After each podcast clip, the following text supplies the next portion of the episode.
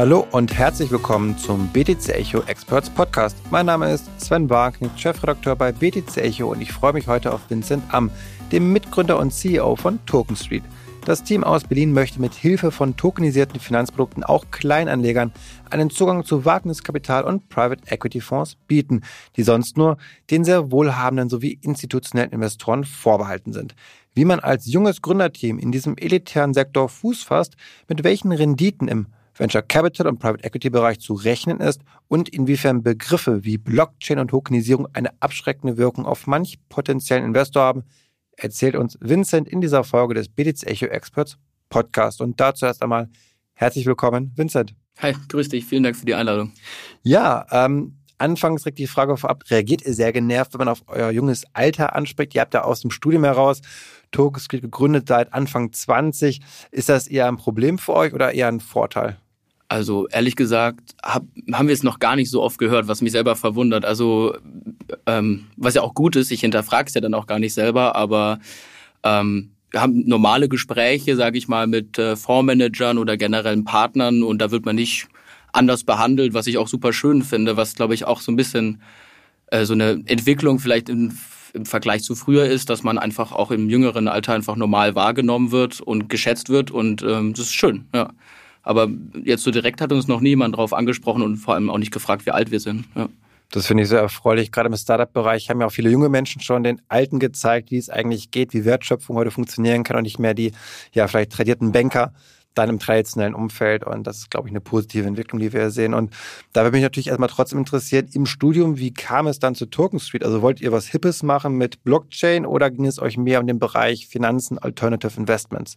Ja, äh, dazu muss ich vielleicht so ein bisschen auch ausholen, wie das Ganze passiert ist. Also, also ich kann es natürlich nur aus meiner Perspektive vor der Uni sagen. Ich habe mich einfach schon länger mit dem Thema Investment auseinandergesetzt. So mit 12, 13 habe ich so angefangen, so Short- und Long-Positionen auf Währungen und Rohstoffe äh, ja, zu traden mit dem Taschengeld war jetzt so mittelerfolgreich, sage ich mal, aber das hat mich irgendwie so ein bisschen gecatcht. Man musste doch weiter zur Schule gehen, man konnte ja, ja nicht vorzeitig ja, aufhören. Ja, genau. Man sitzt da so in der Schule und dann geht schon so der Puls hoch, als hätte man schon viel zu viel Kaffee getrunken und äh, gegen die, ja, das ist äh, sehr anstrengender Unterricht auf jeden Fall gewesen.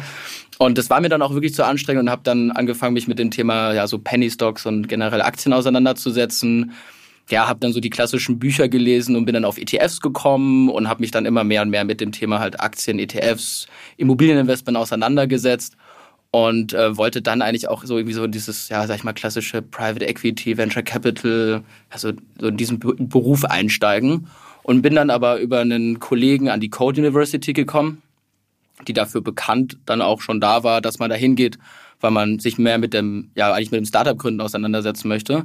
Und ich bin dann auch mit dem Ziel dahin gegangen zu sagen, okay, ich weiß, dass da viele andere ambitionierte Leute sind, die Lust haben, ein Startup zu gründen oder mitzuwirken, zu arbeiten. Und habe da meine beiden Co-Founder Mona und Lenny äh, direkt getroffen. Und wir haben am Anfang erstmal so geguckt, was kann man überhaupt machen, also einfach auch so auf Projektbasis. Und sind dann relativ schnell, nachdem wir so ein Projekt, was in eine ganz andere Richtung ging, so Live-Shopping war das, also wollten wir digitalisieren, sind wir dann schnell auf das Thema Security Tokens gekommen und haben dann das Potenzial gesehen, okay, mit Security Tokens können wir eben ja so äh, unzugängliche Anlageklassen eben für den Privatanleger zugänglich machen. Und da kam dann eben auch diese Vision zu sagen, okay, wir haben Trade Republic, Robinhood in den USA. Ähm, das Thema Investment wird immer prominenter, auch so, dass man sich selber damit auseinandersetzen möchte, auch im jüngeren Alter. Und wir wollen quasi jetzt daran dazu beitragen, dass das Ganze noch ein bisschen mehr rationalisiert wird, weil wenn man sich halt anschaut, wie ein hochvermögender oder auch ein institutioneller Anleger investiert, dann sind da also das, das halt bei der, wenn man sich das rational anschaut, einfach ähm, nicht nur eine Anlageklasse dabei, sondern wird eben diversifiziert. Und das wollen wir mit Token Street eigentlich ermöglichen, dass man neben Aktien und Anleihen und vielleicht auch Krypto-Investments noch diese ganzen alternativen Anlageklassen äh, zugänglich macht.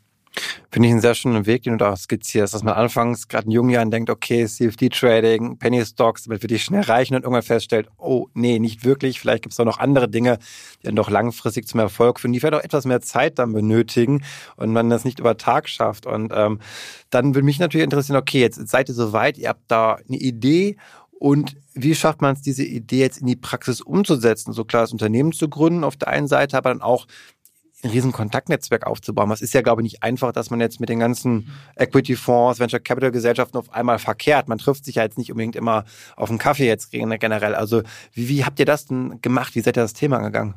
Ja, also ich glaube, also so ist auch so vielleicht auch so ein kleiner Tipp so an andere. Ja, so ich glaube generell ist es einfach super wichtig, dass man über sein Thema einfach confident, offen mit anderen spricht und da sich jetzt nicht in sein Kämmerchen verzieht. Und dadurch bekommt man dann irgendwann, läuft man den Leuten über den Weg, die das unterstützen oder gleich sehen und dann irgendwie ein, ein halt ein Netzwerk äh, äh, bei, beisteuern. Und bei mir war es witzigerweise so, oder bei uns, ähm, wir haben halt einen relativ großen auch Freundeskreis und haben halt darüber auch so viel gebrainstormt, weil die halt auch alle an der Code University sind und dann unterhält man sich darüber. Und das war wirklich Zufall, wenn du nicht so sagen möchtest, vielleicht auch Schicksal.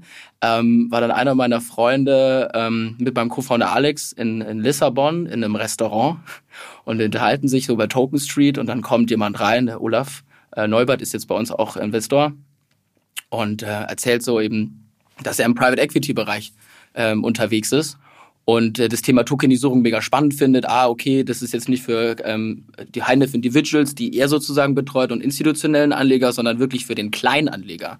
Und über so ein zufälliges Gespräch, wo ich gar nicht selber dabei war, ähm, ist dann dieser Kontakt entstanden. Und das ist auch super wichtig, glaube ich, dass man, also alleine von ohne Netzwerk kommt man da nicht weiter, sondern man muss dann eben auf Leute, die eben eine Vision haben und auch sagen, wir wollen irgendwo was beitragen, auf die setzen. Und das in der Hinsicht war das auch ein bisschen Glück muss man ehrlich zugeben, dass wir den getroffen haben und er ähm, stellt eben auch sein Netzwerk zur Verfügung und ähm, ja, öff öffnet es in einem Rahmen, um eben diese Anlageklasse zu erschließen, um ähm, Kontakte eben zu erschließen. Genau. Ja. Okay. Habt ihr eigentlich jetzt euer Studium alle auch abgeschlossen oder habt ihr dann gesagt, ne, ich mache jetzt noch Token Street?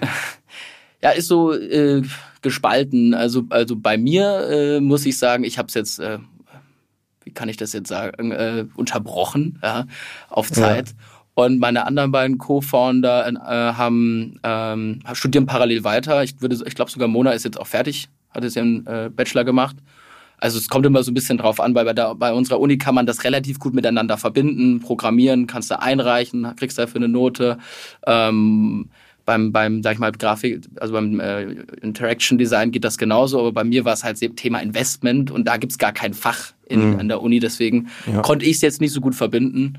Mal gucken, wann ich damit Das glaube ich auch nicht schlimm. Ich glaube, es gibt ja genug Großen aus dem Silicon Valley, die auch ihr Studium nicht abgeschlossen haben, dann sehr große Plattformunternehmen gegründet haben, Anschluss. Also es muss, glaube ich, dem Ganzen keinen Abbruch tun, dem Erfolg. Und was war so bei euch, würdest du sagen, das Stressigste jetzt in dieser Zeit? Waren das, das Ganze regulatorisch aufzusetzen, generell die hohe Arbeitsbelastung für euch irgendwie diese, dass man vielleicht doch nicht immer nur eine 40-Stunden-Woche hat, wie man es vielleicht gewohnt ist? Also was ist so für dich so das Belastendste?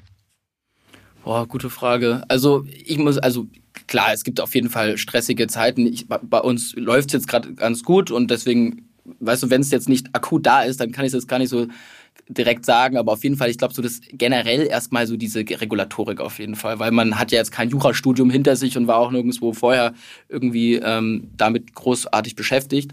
Von daher war das erstmal eine große ja, Research-Aufgabe, äh, was aber auch ehrlich gesagt super spannend war, weil ich wollte eh eigentlich auch Jura studieren und habe mich da mega gern mit äh, meinen Co-Foundern reinge äh, reingelesen ähm, aber das war am Anfang auf jeden Fall so was nicht Unerwartetes. Aber wenn man halt vorher das nicht weiß, dann ist es dann doch eine größere Barriere, als man vielleicht denkt. Das war auf jeden Fall was, wo man, wo es länger gebraucht hat, ich sag mal mindestens ein halbes Jahr, dass man so reinkommt, das Verständnis, wie kommuniziere ich, ähm, was gibt es alles für Strukturen, ähm, ja, auch die ganzen Fachbegriffe erstmal. Äh, genau, ich glaube, da muss man sich sehr viel fremde Hilfe auch einfach holen. Einfach mit den Leuten dann auch sprechen, mit den Rechtsanwälten sprechen, die einen dann ein bisschen in die Hand auch nehmen. Äh, ich glaube, das gilt jedem so. Ja. Äh, jedem Unternehmen, das vielleicht ja, in dem Bereich unterwegs ist, dass man da einfach ja die Expertise anderer dann auch setzt, sehr stark. Und jetzt ist ein großer Begriff eben neben Wagniskapital, damit können die meisten was immer anfangen. Das sind eben Startups, vor allem junge Startups, in die man investiert, die dann sich vervielfachen können, idealerweise. Viele gehen auch bankrott, die meisten zumindest. Und dann gibt es noch den Begriff Private Equity und der ist dann echt weit gegriffen. Und da würde ich von dir gerne wissen, was, was fällt denn da jetzt so alles drunter, auch für euch vielleicht bei Token Street? Was, was kann das denn alles jetzt sein, Private Equity? Ja, also Private Equity so generell könnte man sagen, sind äh, Unternehmen, die äh, nicht an der Börse gelistet sind und in die man sozusagen halt da überall, also, also alles, alle Investments, die quasi in Unternehmen gehen, die nicht an der Börse gelistet sind, genau.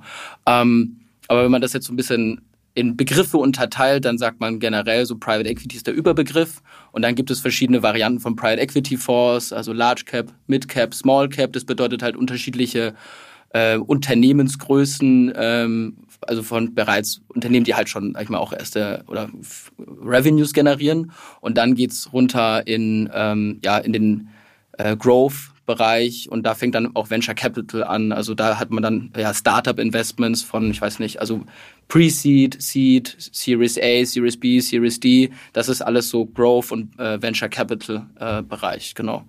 Und das unterscheidet sich letzten Endes darin immer, wie weit ist ein Unternehmen schon entwickelt. Also wenn es halt am, am Anfang ist, ist es Pre-Seed und wenn es schon weiter ist, Series A und irgendwann kommt es dann eben mehr in diesen Private Equity Bereich und äh, genau, so könnte man sich das vorstellen. Aber es sind eben alles Unternehmen, die noch nicht an der Börse gelistet sind. Und warum ist es jetzt für mich als Retail-Anleger interessant, dann irgendwie in Private Equity zu gehen? Ja, also das liegt vor allem daran, dass sich einfach in der Vergangenheit, also es gibt einfach eine Entwicklung über die letzten, sag ich mal, 10, 20 Jahre, ähm, auch geschuldet durch, das, äh, durch die Erfindung von Private Equity Fonds, sage ich mal, ähm, dass generell ähm, Unternehmen und Startups länger privat bleiben, weil sie einfacher äh, Kapital bekommen, um ihr Wachstum, ihr Wachstum zu finanzieren, ähm, eben über einen Venture- oder Private Equity Fonds. Ähm, auf der anderen Seite ist natürlich dann auch so ein Börsengang ähm, super aufwendig, sage ich mal, so wieder regulatorisch, du bist viel musst viel transparenter sein. Und deswegen entscheiden sich halt Unternehmen nicht mehr nach drei Jahren, wie zum Beispiel das ungefähr, glaube ich, bei Amazon war, an die Börse zu gehen, sondern teilweise, ich glaube, bei Airbnb waren es jetzt zehn, äh, bei äh, anderen war es auch teilweise zwölf Jahre. Und in der Zeit entsteht natürlich auch ein viel größerer Unternehmenswert. Also ich gehe nicht mal mit einer Bewertung von 300 Millionen an die Börse und kann mich dann noch zu einem Multimilliardenunternehmen ähm, entwickeln, sondern ich gehe mit einer Bewertung von 50 Milliarden an die Börse und dann ist dieses 3x sind dann schon genau. 150. Also die große Fantasie ist dann weg auf einmal als Anleger, die ich habe, um dann eben die Verzehnfachung oder Verfünffachung genau. zu bekommen. Das ist dann nicht mehr der Fall in aller Regel. Ja. Und nun seid ihr aber nicht die einzigen, in, gerade in Deutschland, die jetzt tokenisierte ja, VC und PI-Produkte für Retailer anbieten wollt. Glaubt ihr, dass in den nächsten Monaten oder Jahren noch ein, ich sag mal, hart umkämpfter Markt entstehen wird für diesen Sektor, den man eben Retail-Investoren äh, ja, eröffnet, die dann eben vielleicht für 100 Euro schon investieren können? Oder siehst du diese Gefahr nicht? Also ich glaube, generell sind alle Anbieter, die wir da jetzt so im Kopf haben, ähm, noch nicht so groß, dass man sagt, man hat irgendwie so einen Kampf der Giganten, wo, wo sich dann irgendwo, wo irgendwo eine Konsolidierung stattfinden muss. Von daher glaube ich, ist diese äh, diese Konkurrenz, eine gesunde Konkurrenz. Und wir haben ja alle eine Vision und das ist ja, dass wir vor allem da, das dem Anleger nahebringen wollen und motivieren, hier rein zu investieren. Weil als Startup will man ja, sage ich, ich sage immer so einen Beitrag leisten, Impact machen und das würde mich ja freuen, wenn mehr und mehr Leute das auch für sich wahrnehmen und äh, sich davon überzeugen lassen. Deswegen glaube ich, in der aktuellen Phase ist das so, dass wir da, also alle Unternehmen sich gegenseitig ähm, ja, unterstützen, indem sie diese, äh, diese Botschaft nach außen tragen und dafür werben. Ähm, deswegen sehe ich da jetzt ehrlich gesagt noch gar kein Problem. Genau. Kuchen ist groß genug und die Stücke müssen immer verteilt werden, beziehungsweise erstmal wissen müssen die Menschen, dass es euch dann überhaupt gibt. Genau, ja. Digitalen Wertpapiersektor, der, glaube ich, für die wenigsten Menschen überhaupt ein Begriff ist, glaube ich, nach wie vor. Und viel mehr denken die Menschen ja an Kryptowährungen, wenn sie an Blockchain-Technologie denken. Und ähm, da würde mich jetzt interessieren, ähm, Interessierst du dich auch für Bitcoin, Ether und Kryptowährungen oder ist jetzt für dich die Blockchain-Technologie nur Mittel zum Zweck, um digitale Wertpapiere abzuwickeln? Nee, also ich würde sagen generell beides. So, ich meine, also das, äh, ich, ich investiere ja auch privat und ähm, ich, ich predige ja Diversifizierung. Also ist natürlich auch äh, sind natürlich auch äh, Kryptowährungen auch ein, ein Teil des Portfolios. Ähm, von daher bin ich also ja beschäftige ich mich damit auch, aber generell bin ich halt auch eher davon überzeugt, sag ich mal, langfristige Investments zu tätigen. Das heißt, bei Aktien mache ich äh, einfach ein ETF-Portfolio Genauso auch bei Kryptowährungen bin ich nicht groß am Traden, sondern habe eben die Standardwährungen, sage ich mal, und halte die. Ähm, genau.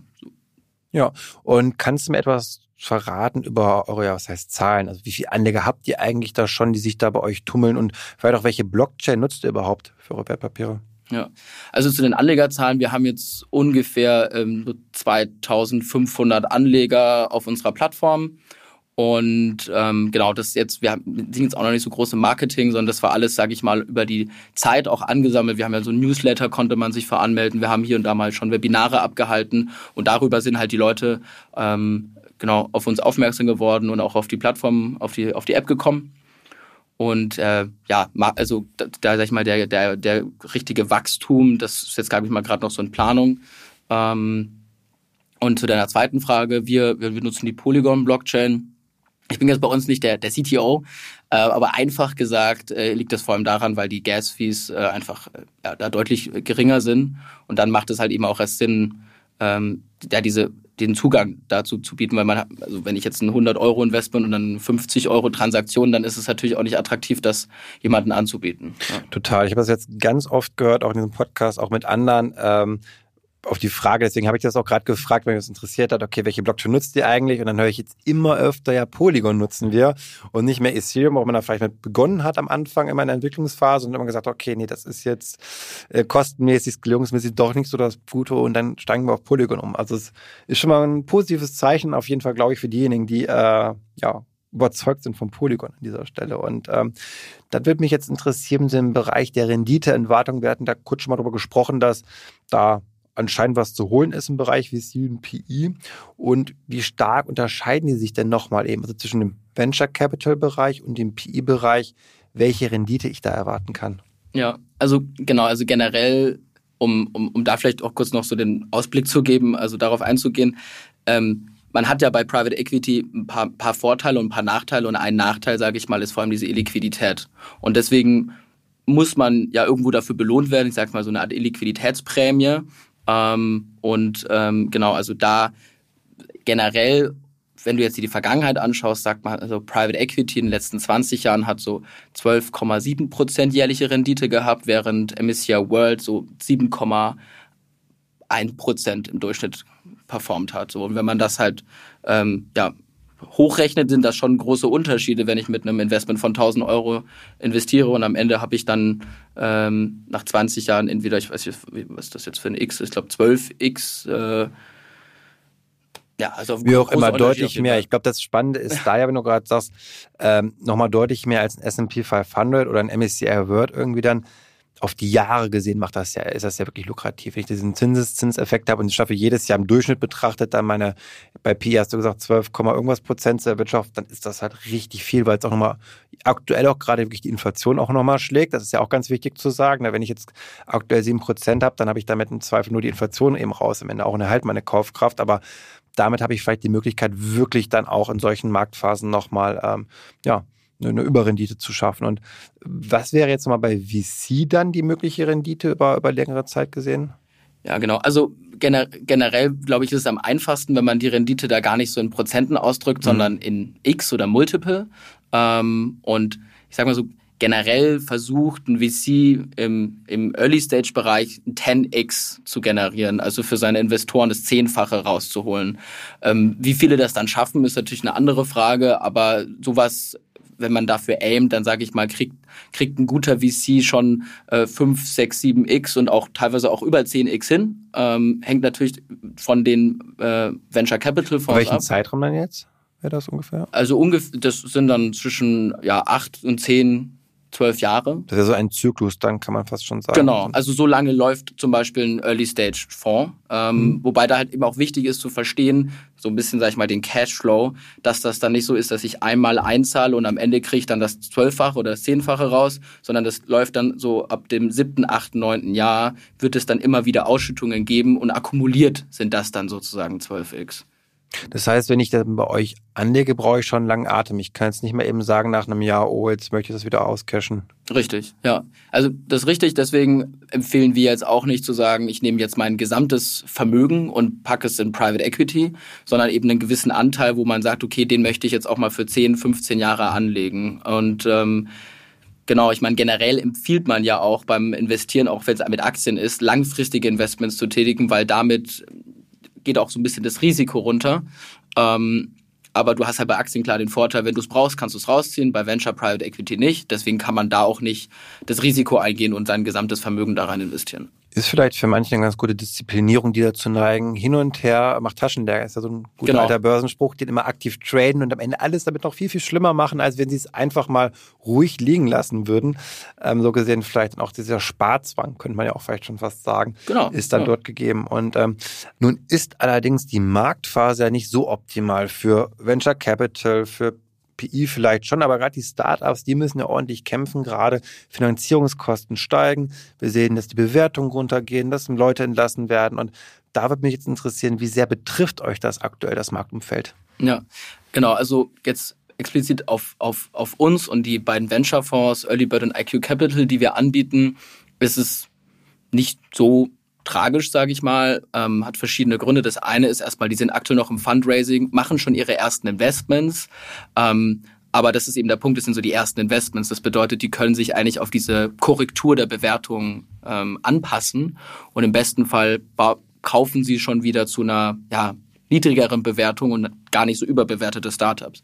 Und auf der anderen Seite ist es auch so, dass generell ein Private Equity oder Venture Capital Fondsmanager ja irgendwo ein aktiver Fondsmanager ist ja, und äh, über mehrere Zyklen investieren kann. Das bedeutet, es wird jetzt voraussichtlich so sein, oder wäre es eine Vermutung, ähm, dass jetzt nicht so viele Investments auf einmal getätigt werden, sondern man wartet jetzt einfach mal die Marktlage ein bisschen ab, wie sich das Ganze entwickelt, auch mit den Zinsen, wie du beschrieben hast, und ähm, macht dann eben Investments. Und dadurch hat man den Vorteil, dass man diese Zyklen im besten Fall auch überspringt oder eben gar nicht so schlimm mitnimmt. Und auf der anderen Seite ist es ja auch so, dass dann letzten Endes so ein Investment ja nicht fünf Jahre läuft, sondern eben auch zehn und länger. Und dadurch kann sich das auch wieder ausgleichen. Ähm, es ist auf jeden Fall jetzt nicht so, dass dadurch meines Erachtens ein Investment ausfällt, sondern vielleicht einfach die Renditen dadurch nicht so stark werden. Okay, aber ich habe ja die Möglichkeit, praktisch antizyklisch zu investieren. Also auch hier, wenn die Kurse unten sind oder die Bewertung in dem Fall, macht es ja mehr Sinn als letztes Jahr, wo es ja eigentlich dann eher ja, eine Blase auch war und wo, glaube ich, viele VCs dann ordentlich draufgebuttert haben oder viel zu viel bezahlt haben für das, was sie bekommen haben dann bei den Startups. Also so gesehen vielleicht keine schlechte Zeit.